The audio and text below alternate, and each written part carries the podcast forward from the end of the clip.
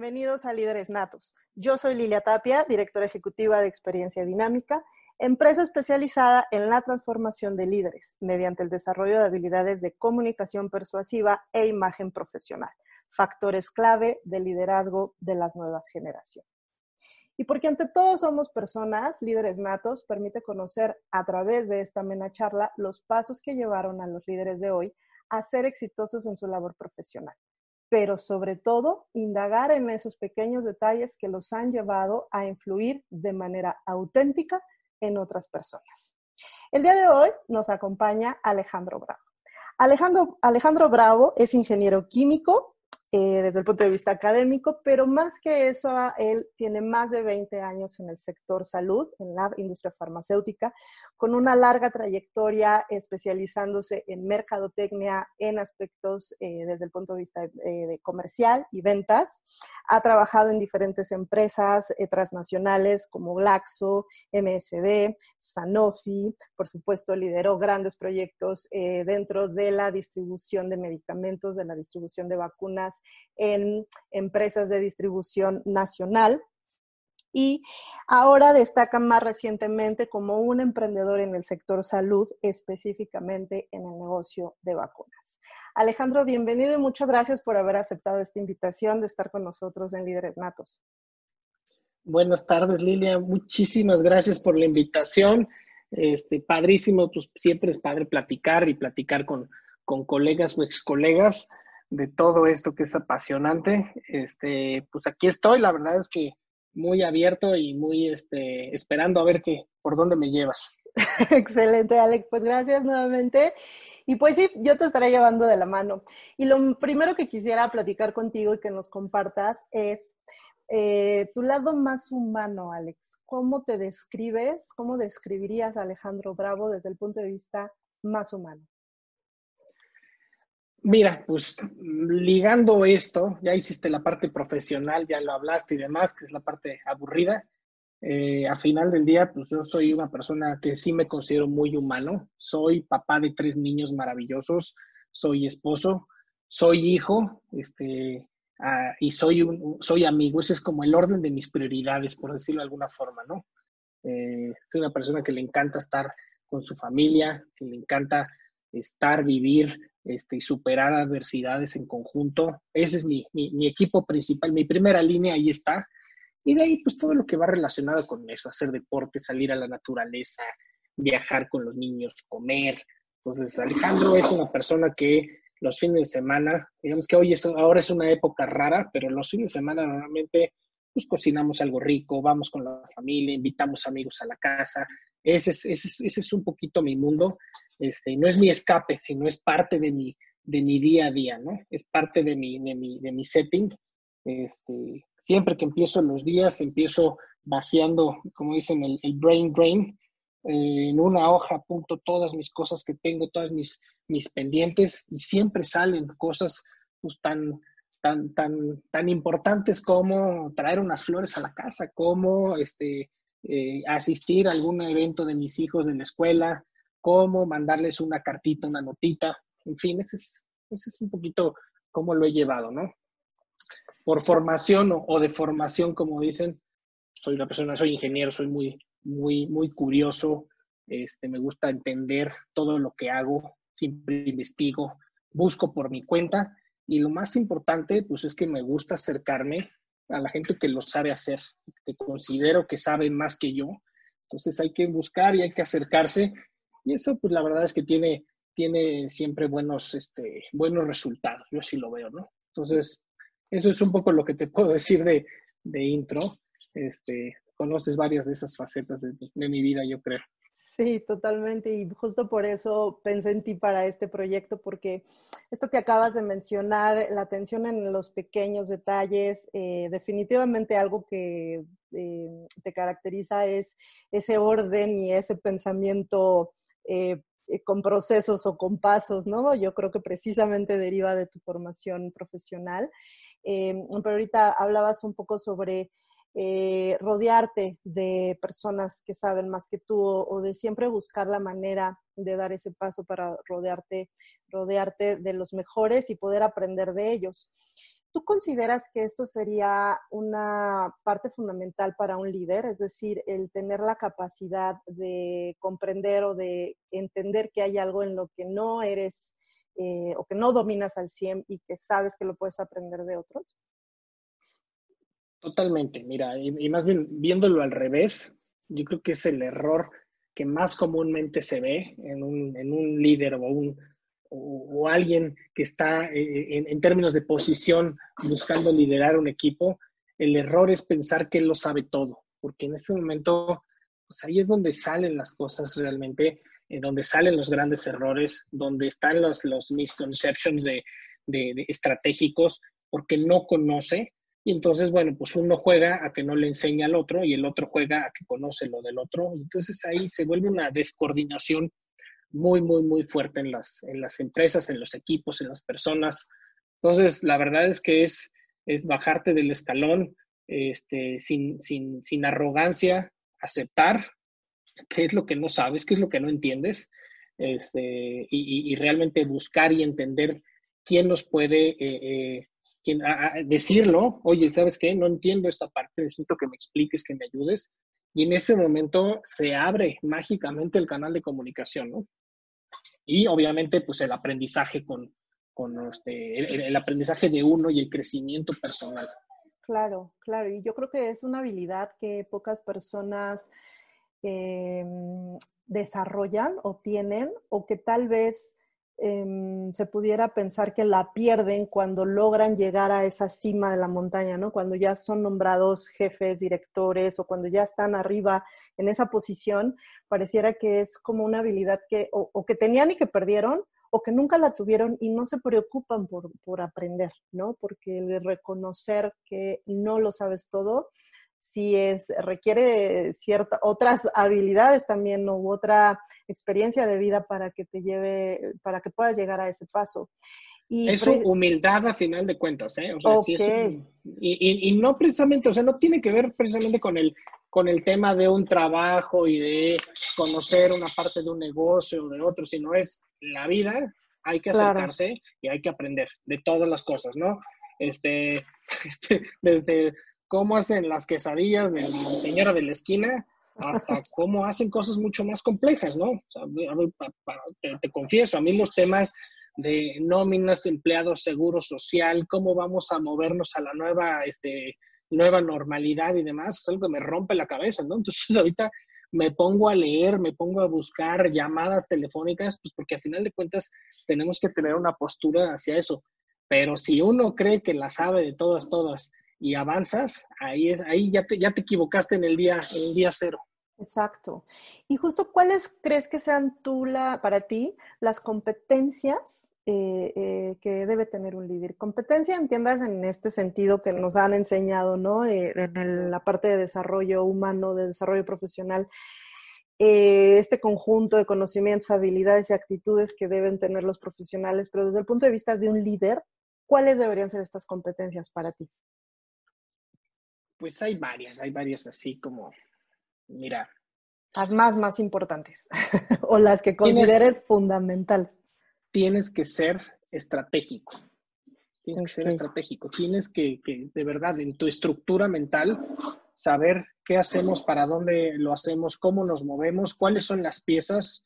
Todo es, como te decía, como una, este, un diagrama de flujo, cajitas, este, rayitas, flechitas, porque si no lo vemos así, no lo vamos a hacer y no lo vamos a poder cascadear con los equipos. Tienes que ser visionario. ¿Qué sigue? ¿Hacia dónde? Este, tienes que tener esa, dentro de esa visión, tienes que tener una ambición, de la ambición sana. ¿sí? Claro. Este, ¿Cómo nos tenemos que mover? Eh, tienes que ser, mm, ¿cómo se dice esto? Como muy elocuente con tus audiencias. Eh, y ligado con eso, cuando digo con tus diferentes audiencias, es eres alguien que estás integrando eh, equipos, estás integrando las diferentes áreas de una empresa, de un proyecto, de un negocio, y son desde la parte más baja de la pirámide hasta alguien hasta arriba. Entonces tienes que unirlos, tienes que hablarles su propio idioma, pero con una sola dirección y una sola visión, ¿no? ¿Cómo integrarlos? integra eres un integrador de todo eso.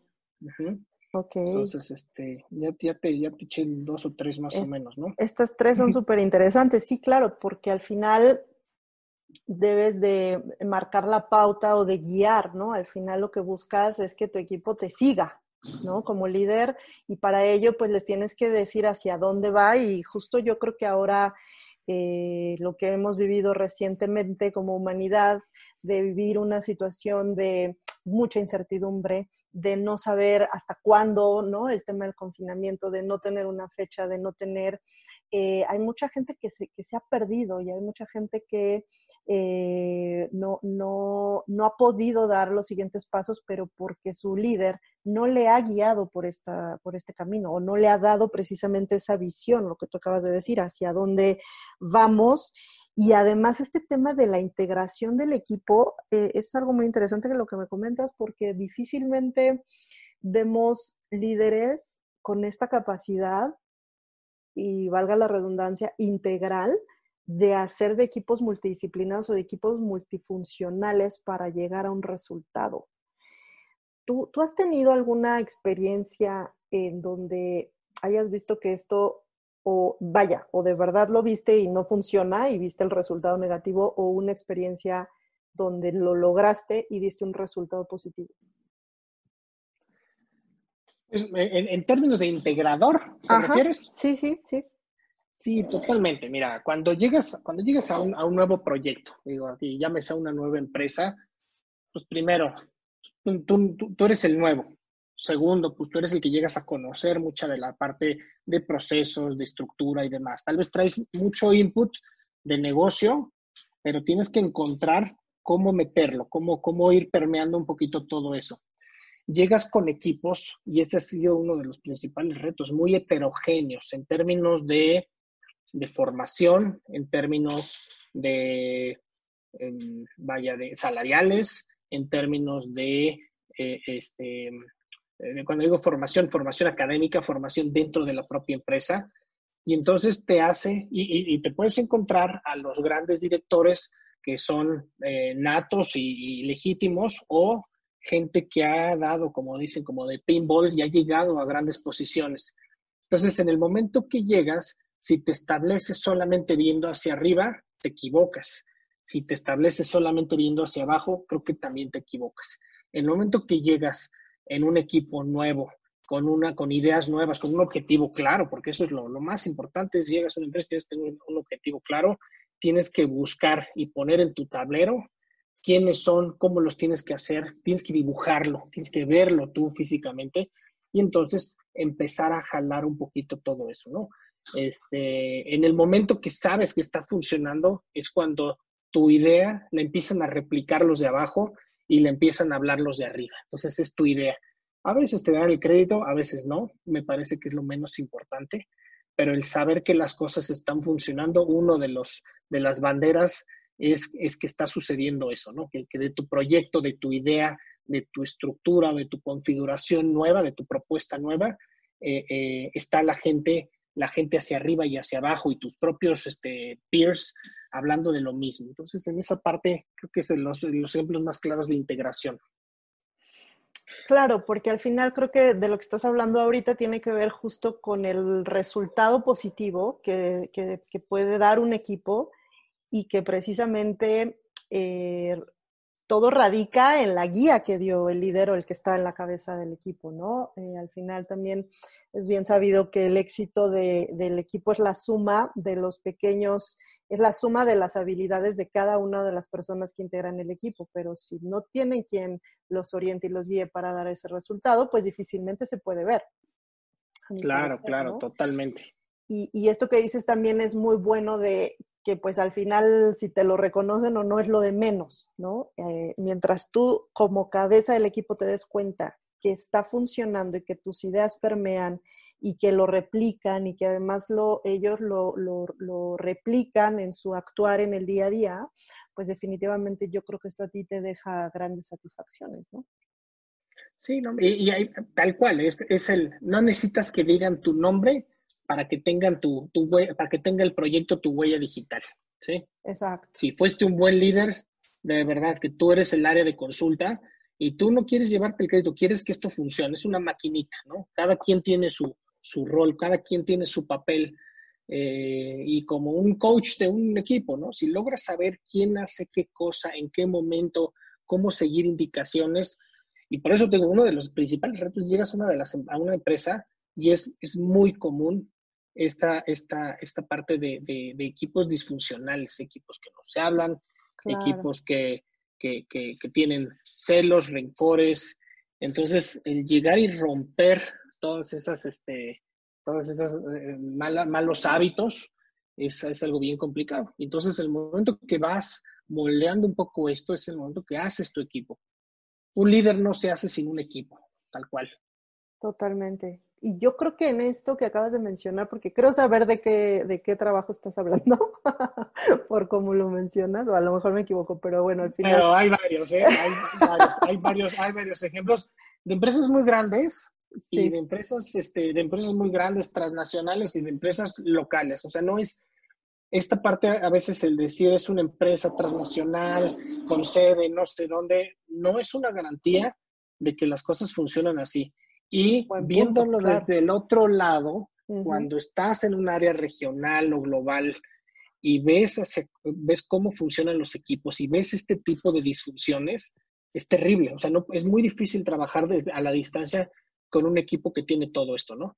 Entonces, desde el otro lado, el ver a alguien que le brillan los ojos y que sabe lo que está haciendo, eh, realmente es, es, es, un satisfactorio, ¿no? Este, eh, es un satisfactor de, de, de, cómo puedes a la distancia, desde un punto de vista global, aterrizar, unir, ensamblar, pero tienes que hacer cabeza de playa con una persona que realmente lo ves que esté haciendo equipos. Entonces, esto no, esto no es de, He leído varios libros que dicen, no, hombre, las empresas nacionales son lo peor. No es cierto. No es cierto. Los hay en todas partes. ¿Y dónde crees que radique eso? ¿Es un tema cultural? ¿Es un tema de, de nuestro país, hablando de México? ¿O, o, o, radica toda la culpa es de los líderes, de las grandes organizaciones o de la organización que sea? Porque eso que comentas es, es cierto. Multifactorial. O sea, tiene muchos orígenes Sí, tiene que ver mucho la cultura organizacional, por supuesto que tiene que ver. Este, si llega alguien y quiere romper con, con, cánones de, la de, una estructura eh, eh, eh, organizacional disfuncional, seguramente, es, bueno, no seguramente, es muy difícil que lo logre porque la cultura de la empresa está cerrada a, eso, ¿no? Ahora bien, no te puedo decir de, de, hacia afuera, pero en México, en México y en Latinoamérica, eso lo conozco muy bien, ese caminito de, no comunicarnos, de, no ser concretos, de no ser eh, claros, de no ser transparentes, de ocultar información, de pensar que si comparto este, mejor, la hoja de Excel, mejor le mando un PDF, porque si le mando el Excel, entonces vas a ver mi, magia, mi truco de, cómo hago el Excel o cómo hago el PowerPoint. Entonces, viene toda esa parte de qué pasa si me quitan, ¿no? ¿Qué pasa si, me, si, si les doy esto, entonces me van a quitar, ¿no? este, si lo vemos, ¿no? Este, cuando llegas a las empresas y recibes 150 correos en un día, dices, ¿qué está pasando, no? Todo el mundo se está cubriendo, todo el mundo se está tapando. Entonces ahí vemos cómo algo tan sencillo como la comunicación no funciona. Como alguien de un escritorio al otro manda un correo, ¿no? ¿Por qué no? Pues es que, porque, ¿qué tal si me, si me acusan de que no lo hice, de que no lo mandé y demás? Entonces, en ese sentido, culturalmente tenemos muchísimo, muchísimo que hacer. Y sí, un, marco es la empresa. Hay empresas que están abiertas y solicitan ayuda, y eso es algo de las cosas que hago, solicitan ayuda de cómo reestructurarse o cómo institucionalizarse, pero hay empresas que dicen, a ver, yo quiero gente que venga y haga los trabajos eh, sin importar, ¿no? Sin importar cómo. Pero entonces no dan las facilidades para que llegue alguien eh, de su equipo o externo a, a abrir. Quieren hacerlo pero sin, sin cambiar nada. Y eso no, no funciona así. Tampoco funciona así, claro.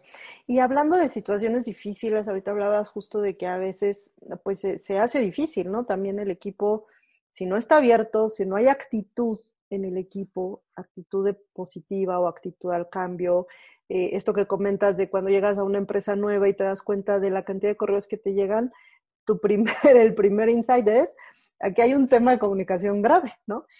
Eh, pero bueno, al final hay situaciones difíciles que seguramente te han tocado gestionar y me encantaría que me pudieras compartir cuál ha sido ahorita que tengas una que te venga a la mente eh, una situación de las más difíciles que has tenido que gestionar, cuál ha sido y cómo, cómo la, gestionaste o cómo lo lograste eh, deshacer el nudo, por así llamarlo de alguna forma. Pues mira, yo creo que te puedo contar una relacionada con esto de lo que acabamos de hablar, ¿no? Y empiezo con esa, ¿no? Cuando llegas con un equipo fragmentado que demanda alto nivel de micromanagement, mm, eh, necesitas ponerle principio y fin. O sea, no es mal, el micromanagement no es malo, pero debe tener, debe tener principio y fin. Porque si no, como líder, te pierdes un poco y no tomas distancia de la mesa y no ves realmente lo que está sucediendo. Entonces, en ese momento tiene, ahí, ahí es cuando te, cuando, cuando si hay que sacar copias, te paras y sacas copias, cuando si hay que hacer una minuta, tú la haces, o sea, no, no, es un tema de quién lo hace, sino lograr que se hagan. Y entonces es también, eh, como dicen, eh, predicando con el ejemplo. Eh, cuando, cuando llegas y te la pasas en tu primer, tus primeros 60 días con micromanagement y no ves en qué momento sales de ahí, ahí te estás equivocando. Como líder te estás equivocando porque entonces atrás de eso ya estás con la solidez necesaria y tomar decisiones, ajustar equipos, remover gente, traer gente nueva. Por ahí va un poquito la cosa, ¿no? Ok. Pero, eh, y a veces se puede y a veces no se puede, ¿no? Y también hay que ser muy claros con nosotros. Eh, los equipos fragmentados, lo más común que veo es que no tienen claridad en sus funciones. Tú le preguntas, dame tu job description. ¿Sí? Este, no saben. Eh, bueno, cuéntame qué es lo que haces. Y entonces te, dan una lista de, este, si me despierto a las 8 de la mañana, mando un mail, pues regreso, te lo juro, no, no estoy exagerando. Entonces, en ese momento te das cuenta del tema de, de, management y el nivel que tienes en esos equipos, ¿no? Este rollo de la comunicación, tan sencillo como, bueno, ¿cuántas juntas tienen a la semana? Y yo siempre he dicho, tan malo es tener en los grandes corporativos este, te la pasas en juntas y dices, bueno, ya ahora quiero trabajo. Y en las empresas más pequeñas nunca tienen juntas porque no son necesarias, porque yo me llevo muy bien con este personaje del escritorio de al lado. Cuando te vas hacia la historia de por qué se tomaron ciertas decisiones, por qué se hicieron ciertas cosas, no hay una historia, no hay una historia que contar, no hay ni siquiera estos correos electrónicos los puedes ensamblar. Entonces, esta parte de establecer procesos, procedimientos, roles, eh, comunicación, niveles de tolerancia. Una junta empieza a las 11 de la mañana. puede empezar a las 11.05, pero en realidad empieza a las 11. Pero no empieza a las 11 y media, no empieza, este, y empieza pues con todos, no empieza con unos que no quisieron ir a la junta y demás. Así a ese nivel nos encontramos. Y todo tiene pues premios y consecuencias. Entonces, esta es la parte cuando llegas, eh, eh, eh, si tienes del top management un poco el, empujón para, tener, para hacerlo, funciona bien. Cuando no funciona bien es cuando tú llegas y estás jalando al equipo hacia un lado y cuando tal vez el top management o el top management o el dueño de la empresa jala para otro lado. En ese momento se acaba todo, se acaban todos esos esfuerzos que uno quiere hacer, ¿no? Entonces, sí, yo creo que aquí este es un ejemplo claro y recurrente de esta parte de, los, de los equipos. Y otro que, va, que, no está relacionado, pero te los encuentras también, es la inclusión y la diversidad, ¿no? Este, quiénes son, cómo son, de dónde viene, hasta, hasta los segregan y los segmentan desde qué universidad, si son morenos o no son morenos, si son mujeres o no son mujeres. Entonces, en un país tan, tan, tan rico y tan vasto, que, tengamos eso dentro de las empresas, a mí se me hace este, increíble, ¿no? Y de ahí, bueno, pues hay que ser muy, muy claros, hay que saberlo gestionar, porque llega un momento en el que te metes en, en, en, en, cosas que parecerían a la distancia muy superficiales y muy banales, pero puede hacer que los equipos no funcionen, puede hacer que una persona hiper brillante se vaya de una empresa porque simplemente no se está sintiendo este, incluido, porque alguien, por ser este, mujer, este, puede ser que no le hayan tomado en cuenta cuando es una persona muy buena, ¿no? Entonces, este tipo de cosas son, son importantes y atrás de eso tiene mucho que ver con la cultura de la, de la empresa. De las primeras cosas que veo en los análisis es, bueno, a ver, no somos Coca-Cola, pero pues debe haber una misión y una visión de la empresa, ¿no? ¿Dónde está? No, no, nunca ha habido, ok, pues, ¿qué les parece hacemos un ejercicio entre todos y ponemos una misión y una visión? Hasta ahí, porque de ahí te das cuenta qué tiene la empresa y de qué carece, qué es, cuál es la visión de cada uno, cuál es el objetivo de la empresa en términos generales. Y si no hay consenso, significa que hay un tema. ¿Tú has hecho este ejercicio con tu gente?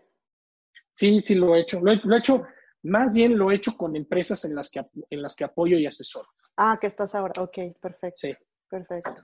Sí, porque al final yo creo que de ahí parte todo. Yo creo que más bien te vas al origen de si la gente no tiene una identidad con su trabajo o donde está prestando o donde se está contratando, por así decirlo, em, pues sí hay un grave problema porque luego entonces pues nada más trabajan por trabajar.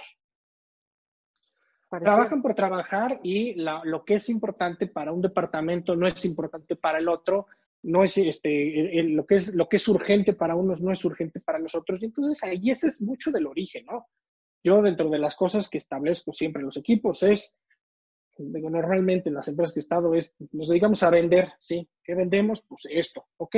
Entonces todos tienen en sus objetivos un elemento de venta.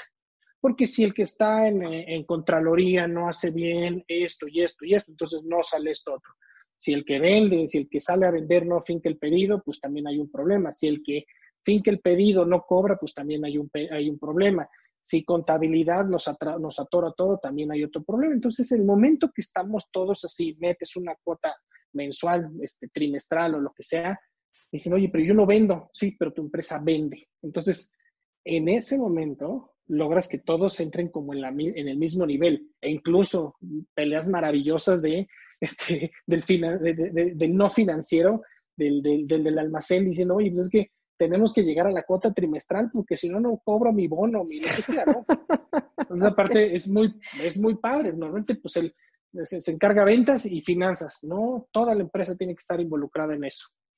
Y me imagino que aquí tienes que usar mucha inteligencia emocional para poder lidiar con todos estos temas, ¿no? Desde ahorita el que me comentabas, ¿no? Llegar a un equipo fragmentado que te demanda un micromanagement, pero porque están acostumbrados a él o a ello, porque piensan que así es como destacan su trabajo, hasta también cuando tal vez estás asesorando eh, algunas empresas algunos directivos, la inteligencia emocional para tratar todas estas situaciones es fundamental, porque si no, también rompes con esta, con esta cadena de liderazgo que tienes que implementar. Em, ¿Cuál para ti sería, desde el punto de vista de la inteligencia emocional, el elemento o los elementos, o dos, tres elementos importantísimos que un líder debe tener? Súper bueno esta parte, inteligencia emocional, ¿no? como, que, como que a veces no son cosas en las que paren muchas empresas para pensar ni siquiera en el concepto. Sí, pero, pero realmente es lo que te hace que, se traduzca un, motivador en una acción, tal cual, yo así lo veo, ¿no? Este, Lo que está escrito y el objetivo es una cosa, pero cómo lo llevas es, eh, yo creo que es, el elemento clave para mí es ponerte en los zapatos de los demás. ¿Cómo te pones en los zapatos de los demás? Siendo empático, acercándote con la gente, conociendo a la gente, conociendo a ese equipo, más allá del plano del negocio como tal. Tienes que ir un poquito más allá, tienes que ir abriendo un poquito brecha y tienes que conocer ese entorno, porque en el momento que, que conoces ese entorno y la gente se abre y tú te abres también, a mí me encanta platicar de las cosas que hago y muestro fotos de mi familia, de mis gatos y demás, en ese momento entras en un, en, un nivel diferente de, resonancia, ¿no? Entonces, eh, eh, se abre para que la gente realmente sepa que tú estás entendiendo su frustración o su alegría, ¿sí? Y por otro lado, sabes en qué momento tú les puedes ayudar. En el momento que tú te pones en el plano en el que yo te puedo ayudar, cuéntame qué es lo que está pasando. Este, cuéntamelo, pero, pero a veces ahí empezamos a atorarnos, ¿no? La gente no, no, no le gusta mucho contar o abrir un poco esta parte emocional y por otro lado tampoco son buenos. O sea, no les gusta y no son buenos. Claro. Te, te empiezan a contar una, una, historia así, entonces les ayudas a estructurarlo, les ayudas, así como un psicólogo, llegas, te sientas, les preguntas, te responden, este, y simplemente los vas dirigiendo un poquito, ¿no? ¿Qué pregunta haces, Alex? ¿Qué pregunta haces para que la gente se abra contigo? Pues mira, normalmente arrancas con los de ¿cómo, te fue el fin de semana? ¿Qué hiciste? O sea, llegas a una junta semanal y le preguntas al otro y lo desarmas, ¿no? Porque él estaba preparado con su computadora. Está todo tenso porque va a llegar el jefe. Sí, sí, sí, sí, Entonces, los desarmas un poco en el momento que les cuentan, que ellos te cuentan, ¿y qué más? ¿Y cómo estuvo? ¿Y qué preparaste? Oye, y de repente, pues, y o sea, le pides permiso y te puedo preguntar un poco más, oye, qué interesante. Y legítimamente te involucras con la gente. O sea, si lo haces como de libro, te estás equivocando y la gente lo, lo percibe. En el momento que realmente te interesa la persona, eh, eh, porque, porque vuelvo al concepto inicial, con, seguramente hay algo de esa persona que tú no conoces, hay algo que él sabe que te puede enseñar, ¿sí? Para mí, por ejemplo, cuando llegas a una empresa y está el JD Edwards y el sistema tal, y entonces el, el sistema de, de, nómina fulano y demás, son cosas que la verdad es que yo nunca me había metido hasta el momento que encuentras el que es el gurú de todo eso. ¿sí? Entonces empiezas a platicar un poco, no, pues yo soy de sistemas y a mí me encanta esto, y yo, ah, qué bien, oye, qué padre no sabes la satisfacción de esa persona, cómo, cómo lo haces sentir en el momento que le haces una consulta. Oye, ¿puedo ir a tu lugar? O sea, no es ven a mi oficina, es ¿puedo ir a tu lugar? Sí, ¿qué, pasó, no? Y vas a su lugar, oye, jalas una así, empieza a explicar cómo agrego un código en esta cosa. ¿Y tú para qué lo quieres hacer? Si quieres, yo lo hago. No, no, enséñame porque yo lo quiero hacer. En ese momento te ganas a la gente. O sea, te ganas a la gente, bueno, porque está ayudando y porque a la gente, y, a ver, y ahí te va la parte buena de la parte cultural. Al mexicano y al latinoamericano nos encanta ayudar. Nos encanta, nos encanta. Sin embargo, las empresas de manera natural no se presta para que la gente ayude afuera de sus, de sus responsabilidades, ¿no?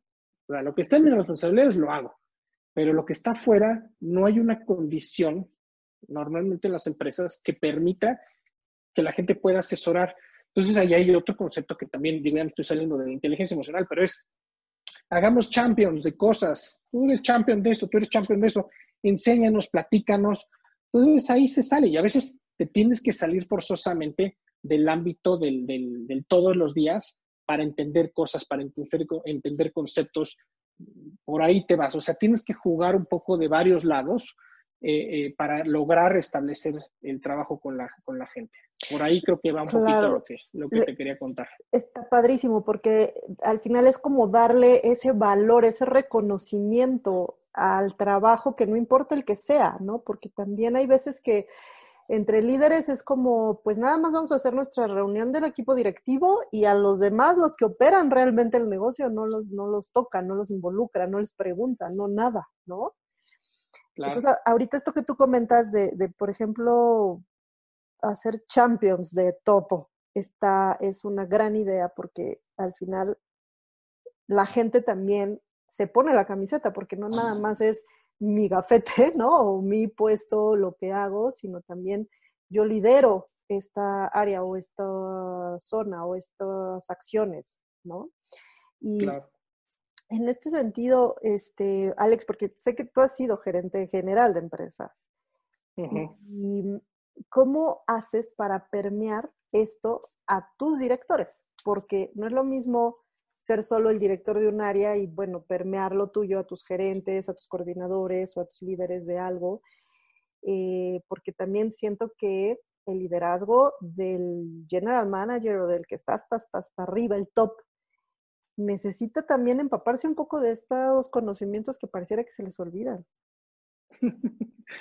Yo creo que no hay, no hay manual para esto, simplemente tienes que hacerlo. En el momento que te ven que lo haces de esa forma, que sí, estoy de acuerdo, o sea, es, llega un momento en el que tus 24 horas del día no son suficientes si quisieras estar metido e involucrado al mil por ciento en todo. Sin embargo, en el momento, como parte del entrenamiento, que a tu primera línea de mando trabajas con ellos en ese sentido, ven que llamas a la gente, ven que, involucras a los demás, desde que llegas a la oficina y dices buenos días, vaya, es algo que, parece, parece, parece absurdo que, que, tengamos que hablar de que hay gente que no lo hace, ¿no? Este, porque ellos son los jefes, este, de, gente que, pide que le preparen el café porque no se puede preparar un café. ese tipo de cosas te hace, ok, este, tú me conoces, yo tengo mi máquina de café siempre, que prepares un café y se lo des a alguien que es tu subordinado, lo ven así como algo súper extraño. Súper raro, claro. Súper raro, sí. Oye, hay una, vuelvo al ejemplo de las copias, ¿no? Este,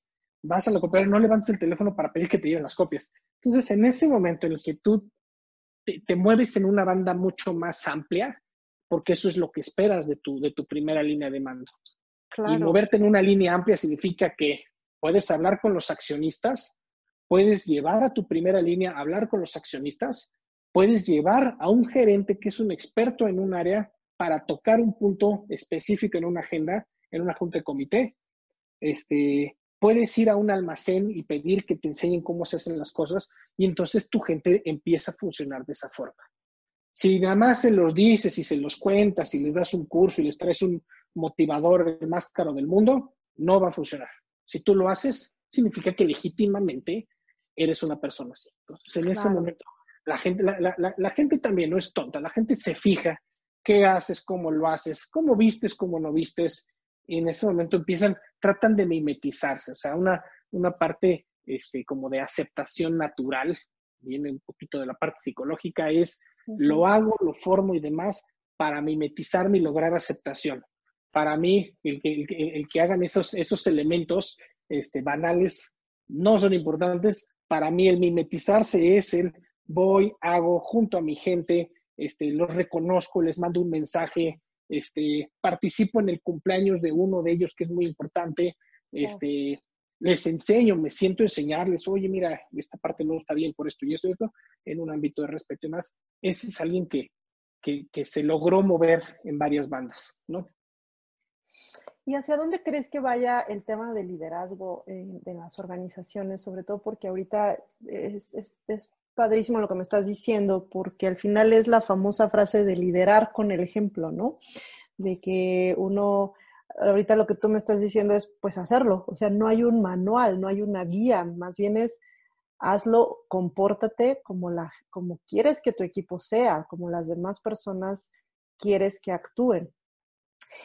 Eh, sin embargo, bueno, ahorita estamos ante, desde el punto de vista generacional, hoy hay en una misma organización, tenemos baby boomers, tenemos eh, generación X, tenemos millennials, ya estamos teniendo centennials, que eh, al final todavía hay quienes sufren de las antiguas escuelas, ¿no? Que al final todo se resume en la antigua escuela y la nueva escuela, ¿no? De los trabajos, hablando a nivel corporativo. Pero en tu opinión, ¿hacia dónde crees que vaya justo este tema de, bueno, yo lo hago así, pero las generaciones que vienen, ¿cómo deberían de implementar este tema de liderazgo con sus equipos? Mira, más, e, e, es, bien interesante la pregunta. Este, he leído mucho al respecto. Eh, nosotros, pues, porque tú y yo somos más o menos de la rodada, nos toca, más o menos. Nos toca trabajar con diferentes generaciones, ¿no? E, y, ejercer liderazgo en, muchas de esas, en, la amplitud, ¿no? Llegas a una empresa y pues hay de todo, ¿no? O sea, realmente, este, en términos de generaciones, no significa que el más, el más, el, más viejo, generacionalmente hablando, sea el, dueño de la empresa. Este, claro, exacto. Y el más joven sea, no, es una cosa muy mezclada. Y entonces, viene algo que lo he leído, lo he visto, algunos personajes así muy puntuales lo han logrado hacer muy bien, que es, eh, tenemos que ser empáticos, entender, entender el inicio de todo es que no hay una forma de hacer, una, una sola forma de hacer bien las cosas, hay muchas. Claro. ¿sí? Entonces, si nos cuadramos y no somos flexibles, y aquí viene un concepto bien interesante de innovación, ¿no? O sea, sabemos escuchar, entendemos cómo funcionan este, los chavos, cómo funcionan, cómo les gusta funcionar, cómo son sus horarios, cómo, o sea, con proyectos que he tenido de repente, este, oye, ¿puedes tener una teleconferencia a la una de la mañana? Espérame, no, déjame ver. sí, o sea, porque así funcionan. Y entonces puedes decir no, ¿sí? Pero te propongo este horario, o puedes decir sí. En el momento que dices sí, te quedan así, porque lo, no se esperan que tú reacciones de esa forma, ¿no? Pero a la vez tienes que lograr traducir porque en, equipos, sobre todo en equipos de ventas, tenemos una mezcla gruesa de todo esto, ¿no? Tenemos los chavos, tenemos el que tiene experiencia toda la vida en la industria farmacéutica, pero no le pongas un iPad enfrente porque le revientas. Entonces es cómo logramos, cómo logramos, y aquí este es un buen ejemplo. Los champions, oye, a ver, tú eres un champion de esto y tú eres un champion de ventas, tú tienes cinco medallas de, de campeonatos de ventas, pues logremos establecer esto. Entonces, al, al, que tiene más experiencia en un área, lo pones a hablar, lo pones con, con las mentorías o cosas así, y al otro lo pones a explicar de una manera muy clara cómo deben de funcionar, ¿no? Entonces, a final de cuentas, todo se traduce en cómo encontramos el, el, el, ser flexibles y cómo habilitamos y establecemos una línea de comunicación con cada uno de esos grupos. Porque es una realidad y porque te digo, es afortunadamente nos toca estar ahorita un poquito en el sándwich, hacia arriba y hacia abajo. Este, si queremos imponer una forma de trabajar, una metodología y demás, ahí nos reventamos, ¿no? Ahí nos, vamos a distanciar muchísimo. Claro. Entonces, esta parte yo creo que ese es, ese es de los grandes retos, es cómo entendemos las generaciones y cómo sabemos, o sea, cómo entendemos e implementamos cómo se comunican, cómo nos tenemos que comunicar, cuáles son los motivadores, las inquietudes, las formas este, para hacerlo. A, un, a, alguien, alguien un, este, un baby boomer eh, eh, tú lo empiezas a zorrajar con 50 WhatsApps y a los cinco minutos te va a hablar por teléfono. Sí, y, curiosamente, curiosamente el millennial siente invasivo que le hables. Mandarle mensajes que le hables, ¿no? Pues es más, a mí me cuesta trabajo cuando me piden permiso para hablarme por teléfono, en el chat. No, a ver, si quieres hablar por teléfono, levantas el teléfono y me hablas. Si no te puedo contestar, te voy a mandar un mensaje y podemos hablar más tarde y se acabó. Pero esas cosas son las que vas aprendiendo un poquito, pero sobre todo en esta parte curiosa tienes que indagar, tienes que sentarte con ellos, tienes que convivir en diferentes planos, este, no solamente llegas a las 9 de la mañana, a las 8 a la oficina y te vas a las 5, sino te tienes que compenetrar un poco más, porque si no te separas, te pierdes. Totalmente, que al final todo es flexibilidad, ¿no? Y comprender y se alinea mucho con lo que me acabas de decir hace rato del, en cuanto a las, eh, al tema de inteligencia emocional de un líder, es la empatía, ¿no? Que más allá de, de, utilizar el concepto de entender al otro, sino es más bien aceptar su modelo, su forma de aprender o su forma de actuar, de comunicarse, para que entonces este, puedas tú interrelacionar a todo tu equipo, porque sí, efectivamente, como dices, estamos en el sándwich, estamos en medio y tienes que ver para todos lados. Em, y está, está muy, muy padre esta parte donde dices, pues, pues hay que ser flexible, nada más, y comprenderlos. Y, y algo importante es, en el momento que te toca, es establecer cuáles son las líneas de comunicación. A ver, vemos que a ti te gusta esto, a ti te gusta esto, y a ti te gusta esto. ¿Qué les parece si lo hacemos de esta forma? Lo neutralizamos y logramos una aprobación de la gente. decir cosas muy sencillas, desde cómo vamos a tener las juntas semanales, cada cuánto es el seguimiento, cómo son las sesiones de coaching, cosas muy sencillas de todos los días, tenemos que lograr establecer y tener un acuerdo. Si tú llegas y lo impones, no, no, no, va a ser como el, el más joven porque es el más dinámico y el más innovador.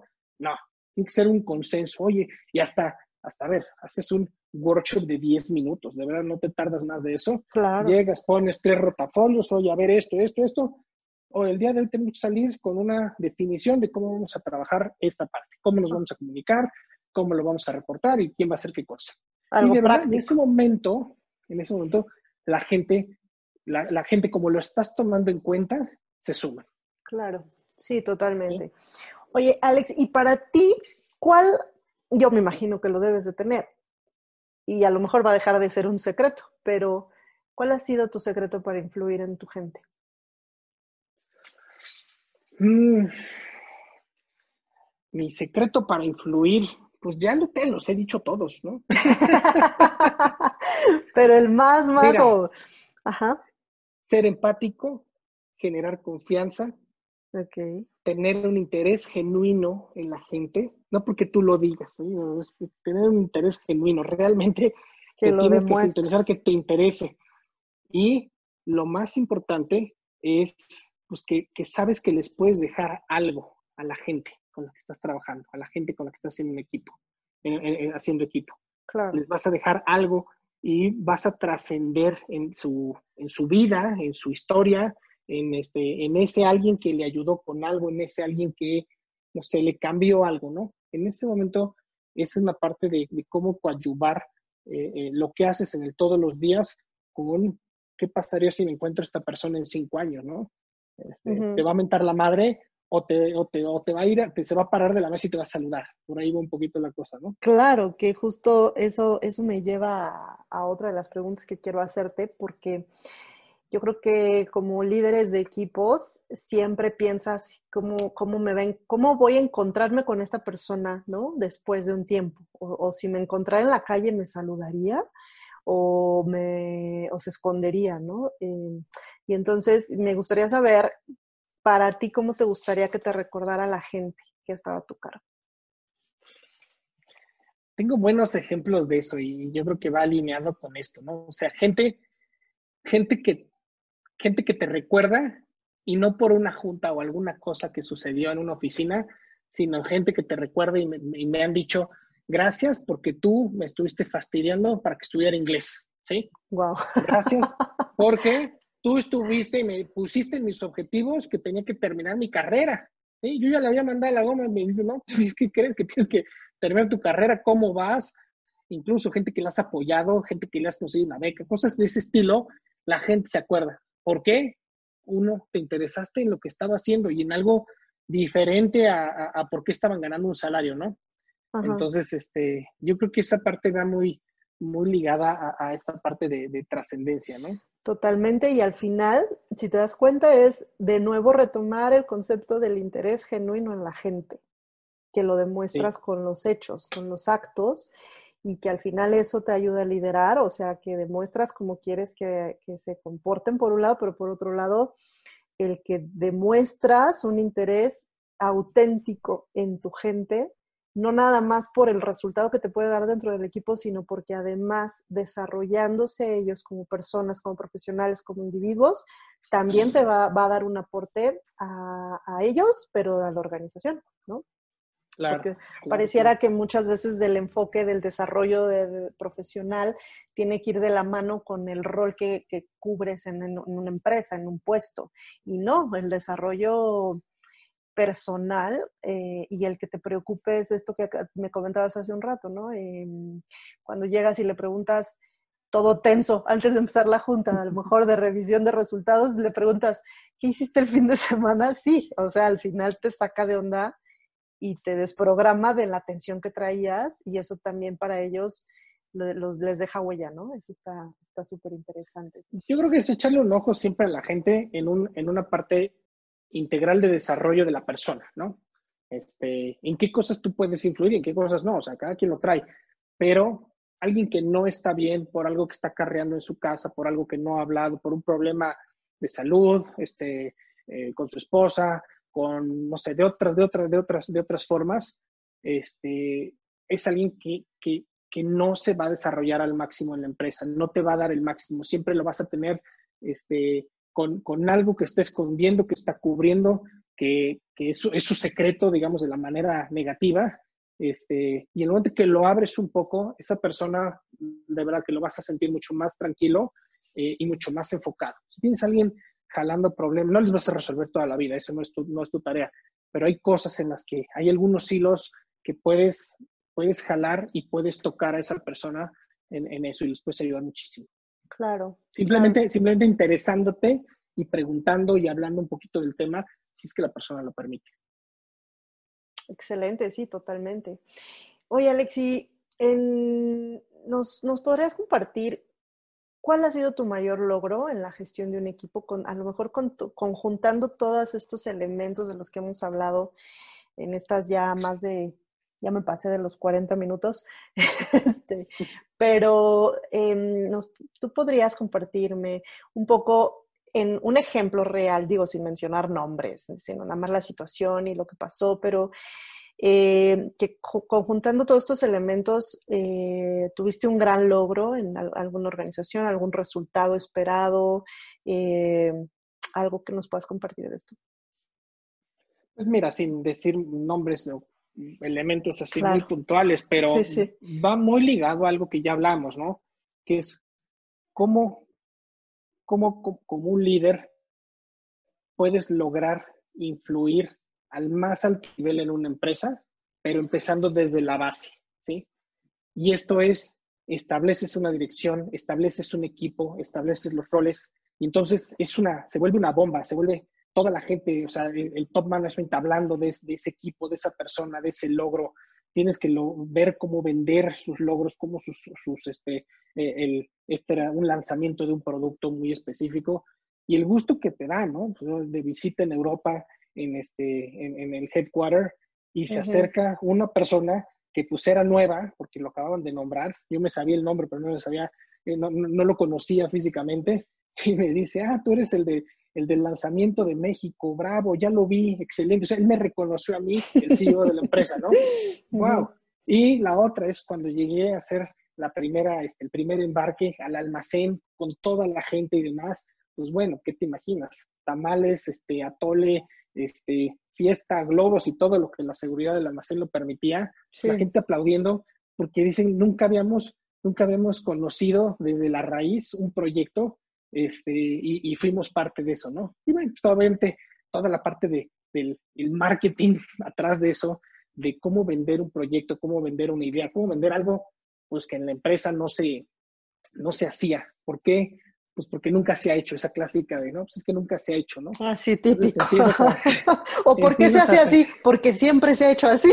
porque siempre se ha hecho así. Ajá. Entonces, bueno, pues digo, aparte de la satisfacción como tal, pues sí, yo creo que es un logro, ¿no? O sea, esa gente que te encuentras y dice, no, pues es que te acuerdas cuando lanzamos esto, la gente, gente en la calle que me dice, no, tú me regalaste, y yo no se lo regalé, ¿no? Si me había sido alguien de marketing, un reloj así, de esos de esos, este, tipo Casio o algo así, porque tenía la marca acá, alguien del, del almacén, ¿sí? Porque lograron ciertas cosas y demás. Entonces, pues todo el mundo se acuerda y pues el rollo tiene más de 10 años, ¿no? Entonces, esa parte de mí se me hace que es muy, muy satisfactoria, es un, es un logro que para mí sí es un, un, este, un achievable, este, cuando ves a tanta gente involucrada que lograste cambiar, que rompiste paradigmas y que la gente se sumó, incluso gente que te dice, mira, yo la verdad no creía en eso, pero pues me lo dijiste tan convincente que nos subimos al barco.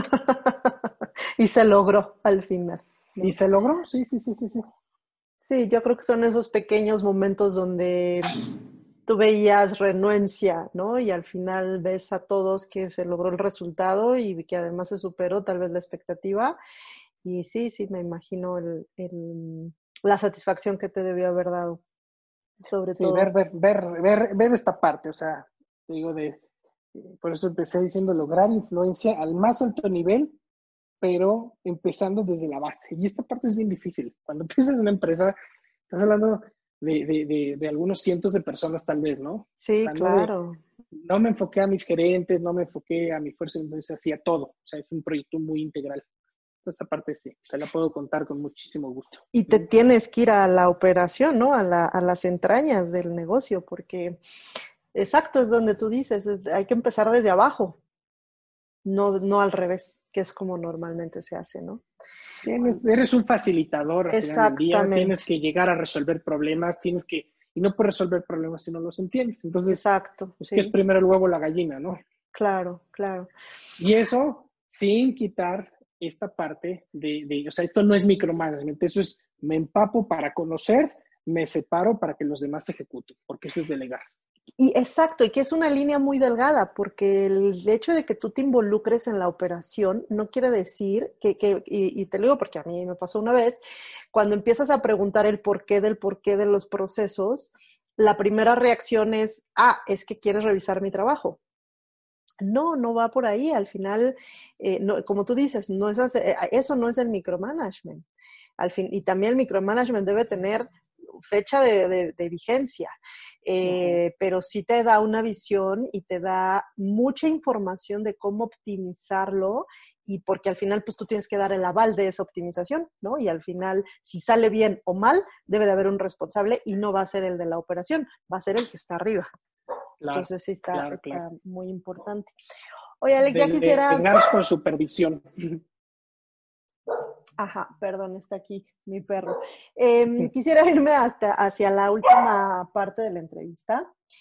Em, y tú tienes un modelo, nos gustaría que nos compartieras, tú tienes un modelo a seguir o alguien que admiras desde el punto de vista profesional. Sí, claro, claro, claro, desde luego, desde luego, este... ¿Algún nombre que quisieras compartir? No, no sé, o sea, no importa, no tiene que ser famoso, pero sí, precisamente... No, mira, hay, hay, eh, muy famoso y de moda y que no precisamente lo empecé a, seguir el fin de semana que, que lanzó su, este, su, su, su, cohete privado y demás cosas. Él es un ah. tipo, es un tipo que lo sigo desde hace muchos años, es un tipo que, que, que, que tiene una claridad absurda sus objetivos, o sea, totalmente claro, totalmente visionario, innovación. Es un tipo, el, libro es muy bueno, el libro, el libro te lo recomiendo muchísimo, este, su biografía, Elon Musk. Este, Habla del origen, habla de, de dónde viene, habla desde cuándo dijo, quiero poner un cohete este, en, en este, reusable, quiero llevar gente a Marte, entonces, bueno, pues lo vas viendo cómo va avanzando en el tiempo y demás. Eso con respecto a SpaceX, pero con respecto a Tesla, pero con respecto a PayPal, con respecto a todas las cosas que se ha puesto y se ha propuesto. Algo que, admiro mucho de una persona como él es que es, multitask. Entonces, se pone la cachucha de una empresa, la trabaja, se la quita, se sube a la otra, lo hace. Este, trabaja, es incansable el tipo, o sea, le gira la cabeza todo el tiempo. Este, algo que él dice mucho es que eh, yo creo que tiene como un extraordinario gut feeling para la gente, ¿no? Dice que él cree mucho más en la personalidad cuando conoce a la gente que en el currículum. Ok. Porque el currículum no te dice mucho más, pero la personalidad es cómo puedes catapultar a esa persona dentro de un equipo y demás. Está rodeado de gente muy brillante, muy, muy, muy brillante que es uno de los secretos del desarrollo personal, ¿no? Como te mencionaba antes de que iniciamos la grabación, que siempre es importante que te rodees de personas mejor que tú. Claro, claro, claro. Y, finalmente con este, con este, con este cuate, el, por qué, pues es alguien que es hands-on, o sea, es, es sí, lo, he visto en fotografías, en videos, en cosas, o sea, no es una, no es una actuación de un, de un momento de una entrevista, sin el tipo cuando, cuando un coche este, no le gusta cómo cierra un cofre, saca un desarmador y ahí lo ves metido, apretando, porque tiene una idea de calidad, de producto terminado, de innovación, este, y, lo ha logrado ir permeando con toda su gente. Entonces es un tipo que, que, eh, vaya, sin igual, ¿no? Hay gente que de repente en algunas comparaciones pues, maltrechas te dicen, no, pues es que Steve Jobs, sí, Steve Jobs hizo muchas cosas, pero él como persona, o sea, en términos de innovación, pero como persona, yo no pienso que era un buen líder.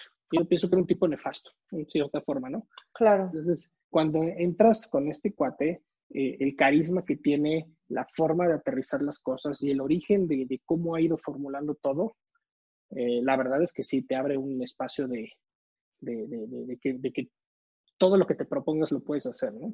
Sí, totalmente. Y, fíjate que sí, te voy a hacer caso a tu recomendación. Yo no he leído su, libro, lo voy a leer. Te lo lees en este, una semana, ya te lo echas. Buenísimo, porque justo ahora eh, se ha hecho muy viral también una imagen de él, una foto, cuando estaba haciendo el prototipo, el prototipo del cohete. Y, y ahora, bueno, nosotros en el medio de los emprendedores justo lanzan la foto diciendo eh, si un día te sientes mal porque no lograste vender un servicio, un producto o tuviste simplemente un mal día, piensa en esta foto porque eh, yo creo que también va a ser un gran ejemplo ahorita lo que comentas, ¿no? De, tener bien estructurado, tener bien claros tus objetivos, porque también parte del emprendimiento pues implica esto para que logres ver tus sueños hechos realidad. Al final no es más que hacer la realidad, lo que alguna vez fue una idea y todo eso radica en la ejecución, en cómo estás ejecutando. Y ahí es donde ves eh, hecho realidad tus sueños, ¿no? Entonces, sí, buenísima. Una, una, frase que, y esa va, va, va, muy para ti, yo la uso, pero para ti también, que si no te estás equivocando lo suficiente, significa que no estás innovando lo suficiente. me encanta, ¿no? Cuando entras en el momento de, de frustración y bueno, ya dediqué no sé cuántas horas a un proyecto, a traer un producto y después de los meses te das cuenta que se te fue dinero, tiempo, este, emoción y demás, y no, entonces lo, lo, lo echas para un lado, ¿no? Claro. Tienes que quitarte, este, tienes que ser suficientemente este, necio para lograr algunas cosas, pero no tienes que ser tan terco para, para irte al barranco, ¿no?